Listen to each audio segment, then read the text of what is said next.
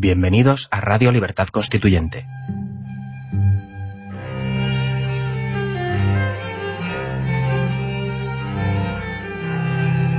Están escuchando Los Florilegios Diarios de Trevijano.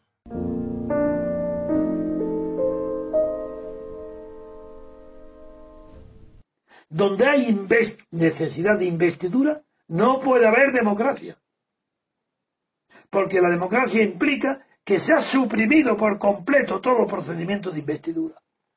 La investidura es propio de los papas de la Edad Media, incluso de Napoleón, que si la investidura es vestirse de, de poder, pues el papa que daba, investía de poder a los reyes y a los emperadores, pues Napoleón en el momento supremo, antes de ser puesto coronado la investidura por el papa, le coge la corona y se la pone él mismo. Ni siquiera Napoleón admitía un procedimiento de investidura por otro. Era él mismo el que se la ponía porque era un dictador.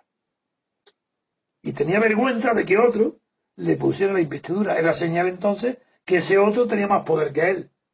Como era muy inteligente y muy sensible, cogió su corona y se la puso a él.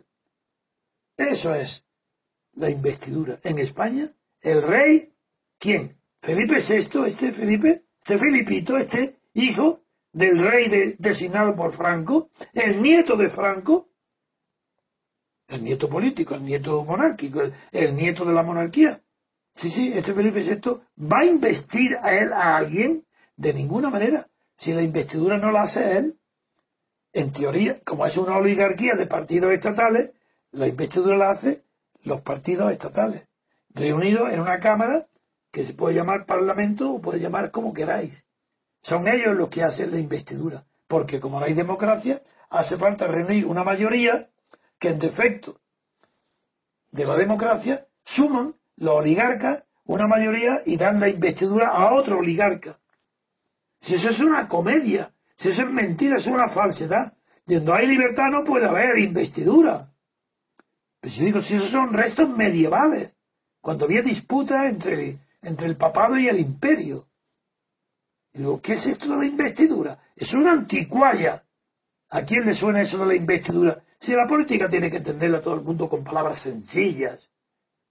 Que desde un simple empleado de la última tienda de panadería o de legumbre o de pescado lo entienda exactamente igual de bien o mejor que un catedrático de Derecho Constitucional. Ah, en España el pueblo sabe lo que es investidura. Venga, a preguntarle a ver lo que es. Nadie sabe lo que es eso. Investidura, ¿quién invista a quién? ¿El rey? Tendría que tener más poder el rey del que ha investido jefe de gobierno. ¿El parlamento? ¿Pero quién es el parlamento? Si no hay parlamento ninguno. Si los que hay son los que el propio que, va a ser investido en una parte, allí están designados puestos por él. El propio investido tiene, como Rajoy, pues casi la mitad del Parlamento. ¿Cómo?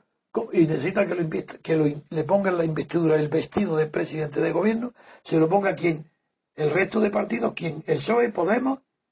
Ah, no, para eso está Rivera. Rivera está para ponerle el vestido, ponerle la, pues como los camareros, bien educados, que ponen el abrigo al salir al cliente, pues ahí está Rivera que se lo pone a un gordo y a un flaco. Al PP, al PSOE o a Podemos. Eso es. Ese es Rivera, aunque lo diga que no a Podemos, porque es un poco exagerado lo de la autodeterminación, que él ha nacido a la vida política para oponerse a la autodeterminación catalana.